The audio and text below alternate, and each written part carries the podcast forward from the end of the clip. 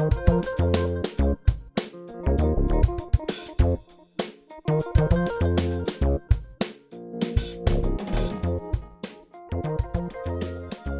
willkommen bei Andi, dem alternativen Nachrichtendienst bei Radio Orange. Heute, am 7. Juli 2023, haben wir folgendes Programm für euch vorbereitet. Wir starten mit einem Beitrag von Toni Sikakotte über die Wissenschaftlerin, Autorin und Aktivistin Olga Schaparaga aus Belarus, die sich für Feminismus und Demokratie in ihrem Heimatland engagiert. Danach gibt es einen Gastbeitrag von Radio Dreieckland zum Klimafinanzgipfel in Paris. Weiter geht es mit Kurznachrichten, gestaltet von Sarah Bretschko, zu einem neuen Bericht zu Bedingungen in österreichischen Gefängnissen, dem europäischen Pestizidgesetz sowie der Modernisierung des Sexualstrafrechts in der Schweiz. Zuletzt folgen Veranstaltungstipps für das Wochenende.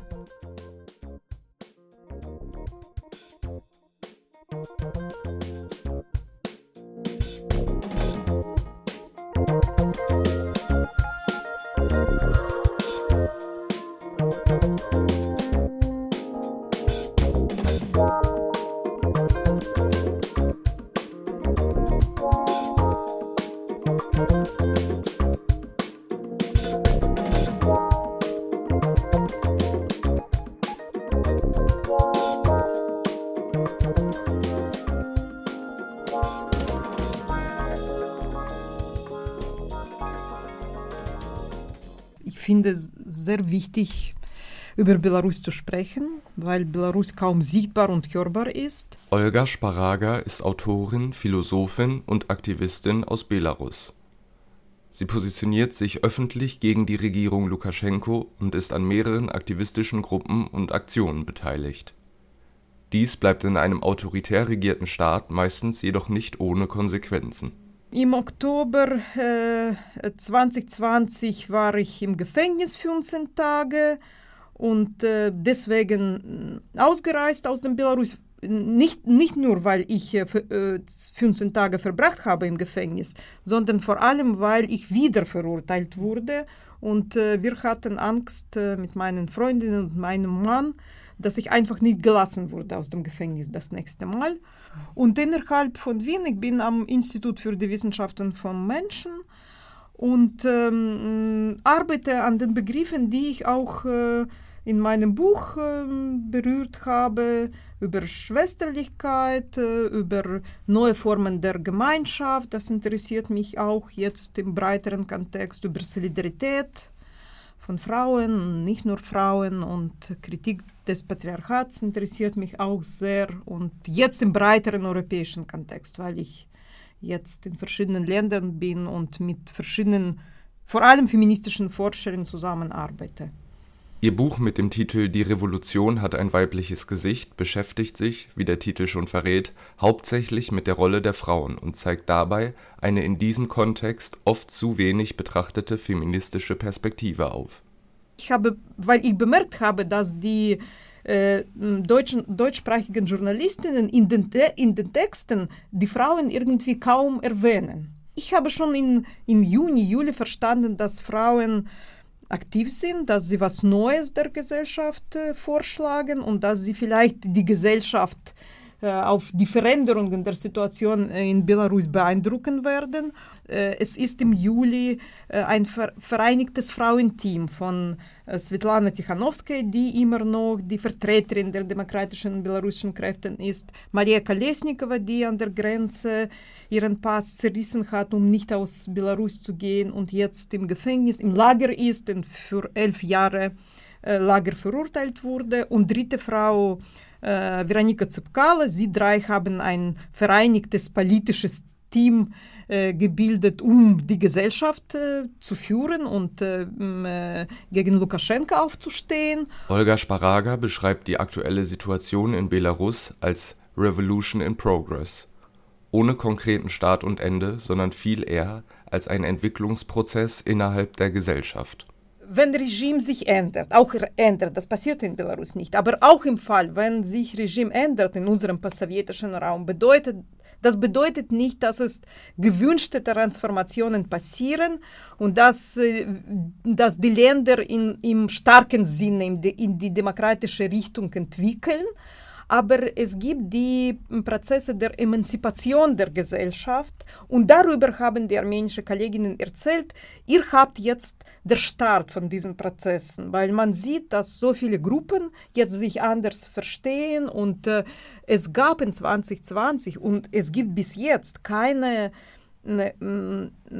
so bekannte Schriftstellerin wie Svetlana Alexejewitsch zum Beispiel, Sportlerin, Journalistinnen, die auf der Seite vom Regime geblieben sind. Ich denke, jetzt gibt es schon einige Sportlerinnen, aber im 2020 so die, die größten, sichtbarsten, sie alle waren auf der anderen Seite für die Demokratie, demokratische Veränderungen. Und es gab so einen Umbruch. Und das bedeutete vor allem diese Veränderung. Früher hätte man gesagt über die Veränderung des Bewusstseins, aber jetzt sprechen wir über die Selbstwahrnehmung von Menschen, äh, von Vision, neue Vision der Gesellschaft. Und ich vergleiche das jetzt mit dieser Revolution in Progress. Das heißt, es gibt äh, die wichtigen Veränderungen, gesellschaftliche Veränderungen, die Leute äh, so beeindrucken, die Leute weiterführen, die die Vorstellungen von eigener Gesellschaft und der Zukunft eigenes Landes wirklich anders formieren. Sich gegen ein autoritäres Regime zu stellen, bedeutet häufig, sich selbst in Gefahr zu bringen. Und so ist Olga Sparaga nicht die einzige Belarusin, die wegen ihrer politischen Überzeugungen verhaftet wurde. Die führen unweigerlich dazu, dass viele Aktivistinnen das Land verlassen, was allerdings nicht das Ende ihrer Arbeit bedeutet. Die Repressionen sind sehr stark in Belarus. Es gibt Forschungen, die zeigen, dass bis 300 Menschen jeden Monat festgenommen mhm. werden in Belarus. Und äh, auch unter solchen Bedingungen Leute haben die Leute auf die, diese Vision, auf die Hoffnungen nicht verzichtet und äh, sie, wollen, äh, sie wollen das neue Belarus haben und äh, sie, sie versuchen so zu kämpfen, Widerstand zu leisten, wie sie jetzt das machen können unter diesen Bedingungen. Die Rolle von Diaspora ist äh, enorm wichtig jetzt, weil es ist sehr, sehr schwierig, jetzt etwas in Belarus zu entwickeln. Nicht nur sozial und politisch kritisches, etwas Unabhängiges ist unmöglich zu organisieren, weil die Leute werden wirklich äh, ja, bekommen äh, äh, jetzt Jahre im Gefängnis, weil sie etwas nicht äh, äh der Ideologie von Lukaschenka entsprechendes entwickeln. Und deswegen nehmen Diaspora auf sich alle diese Aktivitäten und äh, zum Beispiel, äh, wenn wir über NGOs, belarussische nichtstaatliche Organisationen sprechen, kulturelle und soziale Initiativen, dann wurden mehr als ähm, 1200 äh, NGOs gezwungen geschlossen in Belarus und meisten ähm, Organisatorinnen sind ausgereist und äh, sie viele äh, führen die Arbeit weiter in verschiedenen Bereichen und ähm, äh, das sind die, die politische Veranstaltung, um über Belarus äh, Belarus sichtbar zu machen. Es gibt die Menschen, die verschiedene Kundgebungen organisieren oder so mit Journalistinnen zusammentreffen, mit, äh, äh mit politischen Vertreterinnen. In, in Deutschland ist zum Beispiel Diaspora sehr groß, da sind 600 Belarusinnen und sie sind sehr aktiv. Ein neuer Konfliktherd für die Situation in Belarus ist der Ukraine-Krieg. Die staatliche Nähe und Kooperation zwischen Präsident Lukaschenko und Wladimir Putin wird von vielen Belarusinnen nicht geteilt. Lukaschenka ist Co-Aggressor in diesem Krieg und äh, die Gesellschaft unterstützt Lukaschenka nicht in dieser Frage, auch innerhalb von Belarus. Es gibt die Befragungen, die zeigen, dass Belarusen die Mehrheit gegen Teilnahme der belarussischen Armee an diesem Krieg an der Seite von Russland ist. zu, immer zu sprechen und zu zeigen, dass die Gesellschaft und Lukaschenka nicht äh, dieselbe sind und dass die Situation, wenn wir mit Russland vergleichen, in Belarus anders ist, weil Belarus, äh, Belarusen haben in 2020 gegen Lukaschenka, gegen Autoritarismus ausgesprochen und nach der Eskalation des Krieges war die Selbstwahrnehmung von Belarusinnen, dass sie jetzt auch gegen Putin, gegen Putin-Regime sind, zusammen mit Ukrainerinnen und dass, dass wir jetzt äh, noch schwieriges Situation, noch schwierigere Situation haben, dass wir nicht nur gegen Lukaschenka, sondern auch gegen Putin kämpfen sollen. Und außerhalb von Belarus gibt es und gab es seit der Eskalation des Krieges sehr viele verschiedene Aktionen und Belarusinnen nehmen sehr aktiv an Demonstrationen teil und äh, feministische Initiativen haben sehr viele äh, Hilfe entwickelt, äh, zum Beispiel ähm, äh, was Transportierung von Belarusinnen aus Ukraine nach Polen anbetrifft. Das heißt, das war sehr wichtige Aufgabe für äh, Belarusinnen, die Solidarisierung zu demonstrieren. Schriftstellerinnen haben Texte entwickelt, Künstlerinnen und Ar Artkuratorinnen verschiedene Projekte in diesem Bereich. Und ähm, ja, das ist neue, ich würde sagen, neue, neue Aufgaben sind entstanden in dieser Situation. Dieser Beitrag wurde gestaltet von Toni Sikakotte.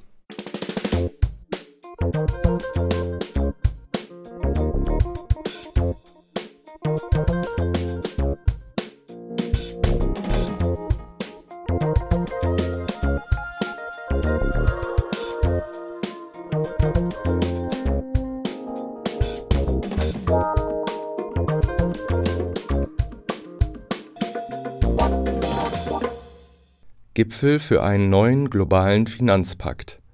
Unter diesem Titel kamen in Paris etwa 40 Vertreterinnen von Ländern und Finanzinstitutionen zusammen. Das Ziel der Veranstaltung Gerade auch ökonomisch schwächere Länder sollen Klimamaßnahmen bezahlen und die Folgen der Klimakatastrophen besser auffangen können.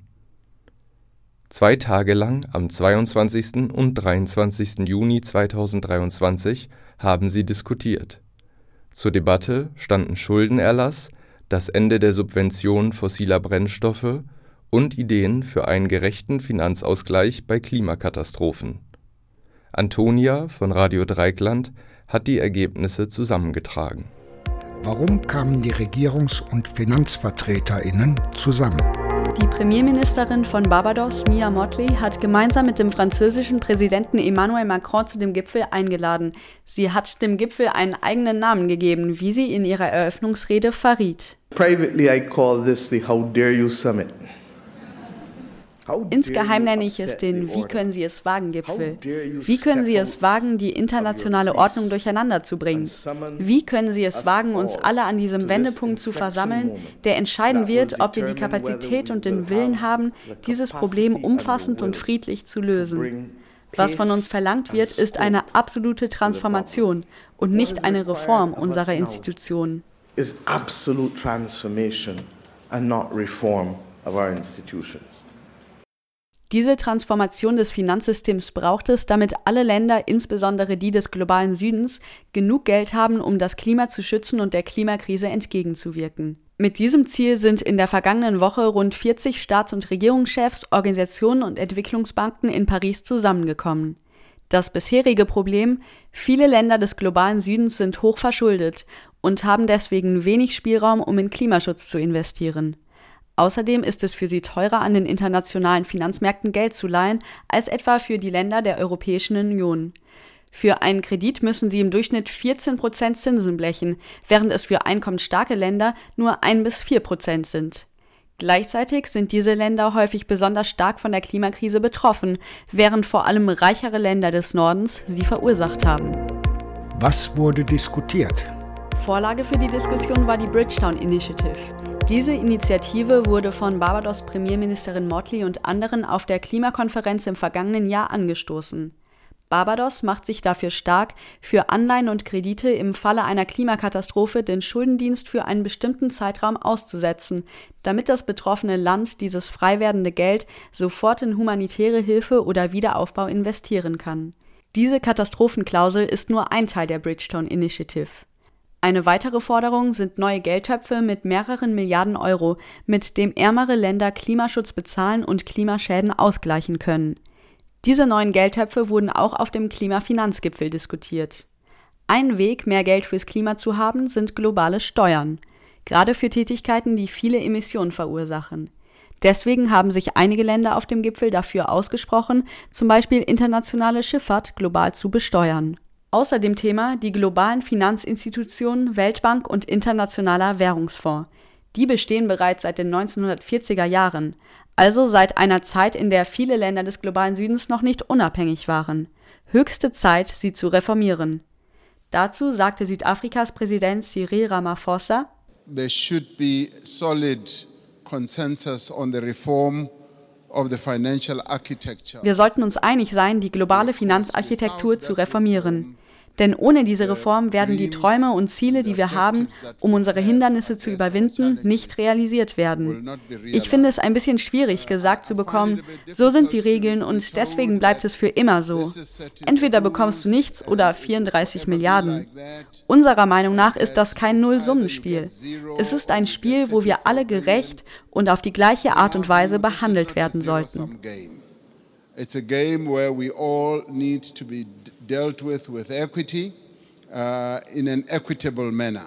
Ungerecht ist zum Beispiel, dass die Mitgliedstaaten des Internationalen Währungsfonds sogenannte Sonderziehungsrechte, eine Form von Krediten in Zeiten von Devisenmangel, immer nur im Verhältnis zu ihrer jeweiligen Wirtschaftsleistung erhalten.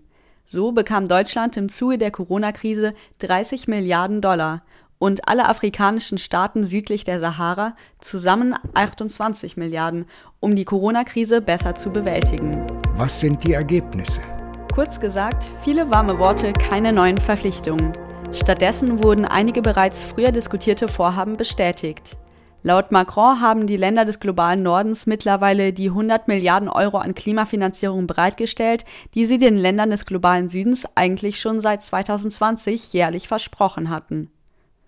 Außerdem haben einige Länder wie Frankreich, Japan und die USA angekündigt, dass sie einen Teil ihrer Reserven beim Internationalen Währungsfonds an ärmere Länder abgeben werden. Dadurch könnten Länder des globalen Südens in Zukunft günstiger Geld für Klimamaßnahmen leihen. Es ist aber noch nicht sicher, ob und wann die Länder tatsächlich ihre Reserven umverteilen. Und Länder des globalen Südens bleiben so weiter abhängig vom guten Willen der reichen Länder, statt selbst besseren Zugang zu Krediten zu bekommen. Die Weltbank hat auf dem Gipfel angekündigt, dass Länder die Rückzahlung ihrer Schulden pausieren können, wenn bei ihnen etwa eine Dürre, ein Tropensturm oder eine Plage ausbricht. Also Pause der Zahlungen, wenn es eine Naturkatastrophe gibt. So wie es etwa der Inselstaat Barbados bereits macht. Die Klausel gilt allerdings nur für neue Schulden und nicht für bereits existierende. Was hat gefehlt? 40 Staats- und Regierungschefs waren in Paris. Das heißt, einige haben gefehlt. Mehrere G7-Staaten haben niemanden zum Gipfel gestickt. Von den Pazifikländern war kein einziges vertreten. Wirklich inklusiv war der Gipfel also nicht. Gefehlt hat zudem eine Diskussion darüber, wie die Finanzinstitutionen tatsächlich reformiert werden könnten. Ohne gleichberechtigte Mitsprache bleibt klimagerechte Finanzierung eher ein unwahrscheinlicher Wunschtraum. Carola Mejia Silva vom Lateinamerikanischen Bündnis für wirtschaftliche und soziale Gerechtigkeit sagt, dass Länder des Nordens ihre finanzielle Verantwortung lieber auf andere abwälzen wollten Ein Aspekt ist die größere Beteiligung des Privatsektors als magische Lösung für Finanzierungslücken. Ich bin nicht einverstanden mit diesem Versuch des globalen Nordens, den Klimanotstand und den Bedarf an Milliarden zu nutzen, um andere an den Tisch zu bringen und ihre eigene Verantwortung für diese Krise nicht anzuerkennen. Das Thema Schuldenschnitte wurde auf dem Gipfel auch eher ausgeschwiegen. Es wurde darüber geredet, dass Zahlungen pausiert und umverteilt werden können, aber dass Schulden tatsächlich erlassen werden, schien keine Option. Dabei könnten solche Schuldenschnitte gerade hochverschuldeten Ländern den Spielraum verschaffen, Geld für Klimaschutz und nachhaltige Entwicklung in die Hand zu nehmen. Dafür setzt sich ein globales Bündnis ein, Debt for Climate. Denn Schulden tilgen, während ein Unwetter Städte und Ernten verwüstet, das ist für viele Länder der Einstieg in die Schuldenfalle. Arbeiterinnen, soziale und Klimabewegungen aus dem globalen Süden und Norden vereinen sich deswegen in dieser Initiative hinter einem gemeinsamen Ziel die Diplomatie der Schuldenfalle überwinden.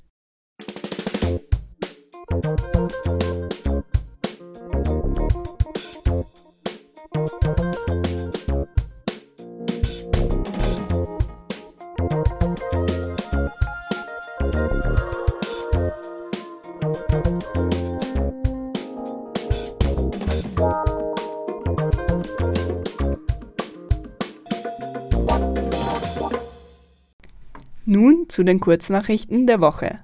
Ein neuer Bericht des Anti-Folter-Komitees des Europarats bestätigt die Kritik von diversen Menschenrechtsorganisationen an prekären Bedingungen in einigen österreichischen Haftanstalten. Besagte Delegation untersuchte zwischen November und Dezember 2021 unterschiedliche Justizanstalten in Österreich. In Wien wurde die Justizanstalt in der Josefstadt, die Polizeidienststelle in der Leopoldstadt und das Polizeianhaltezentrum am Hernalser Gürtel geprüft.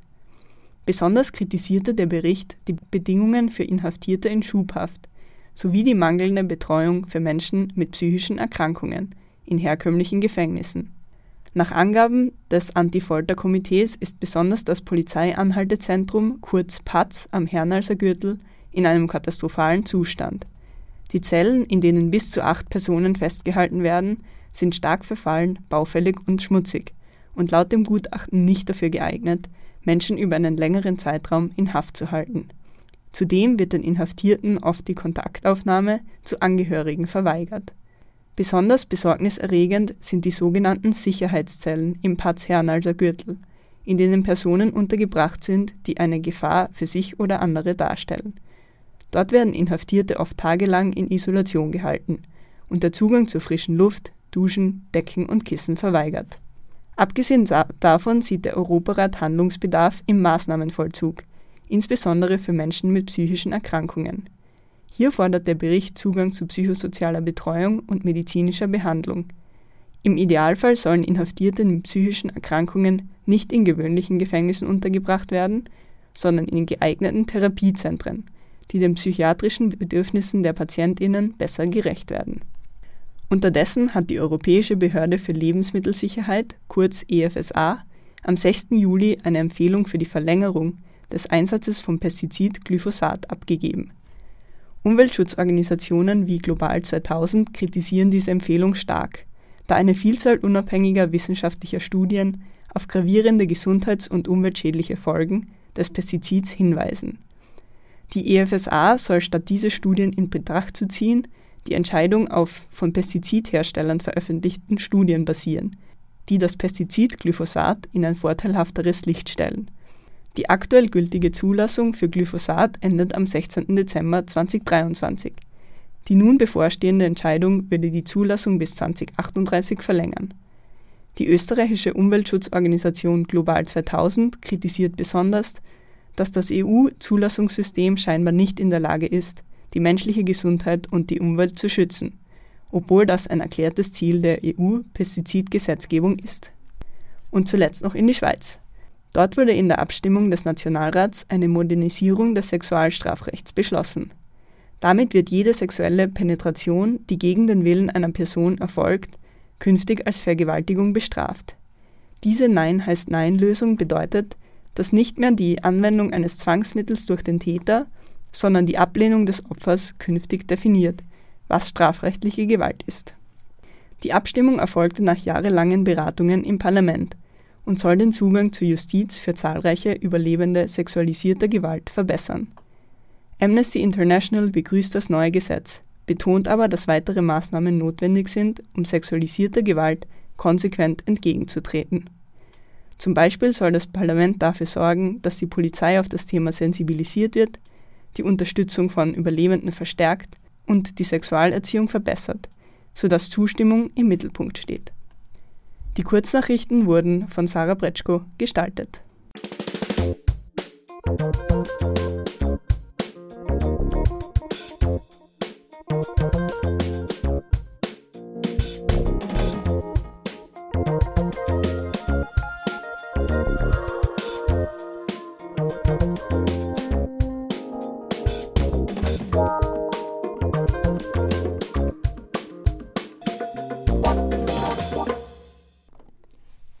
Diesem Wochenende erwarten euch in Wien gleich zwei Festivals. Von Freitag bis Sonntag könnt ihr beim Otto-Geißler-Platz im 10. Bezirk jeweils ab 14 Uhr auf dem afrikanischen Kulturfestival Africult Ausstellungen zu Kunst und Mode, ein Kinderprogramm und Kulinarik aus verschiedenen afrikanischen Köstlichkeiten erwarten. Das musikalische Programm startet dann täglich ab 19 Uhr mit verschiedenen Bands, gefolgt von DJs bis 22 Uhr. Alternativ dazu gibt es ebenfalls vom 7. bis 9. Juli zum siebten Mal das Nanang Club Street Festival bei der Veronikagasse 41 im 17. Bezirk. Von 10 bis 22 Uhr erwarten euch dort ebenfalls Live-Konzerte, Fashion-Shows, Animation, internationale Kulinarik und ein Kinderprogramm.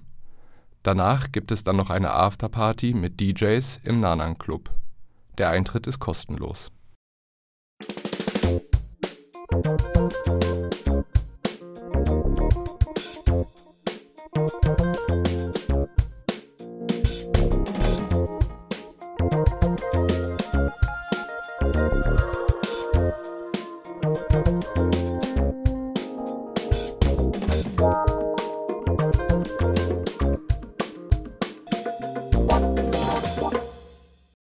Das war Andi, der alternative Nachrichtendienst von Radio Orange am 7. Juli 2023.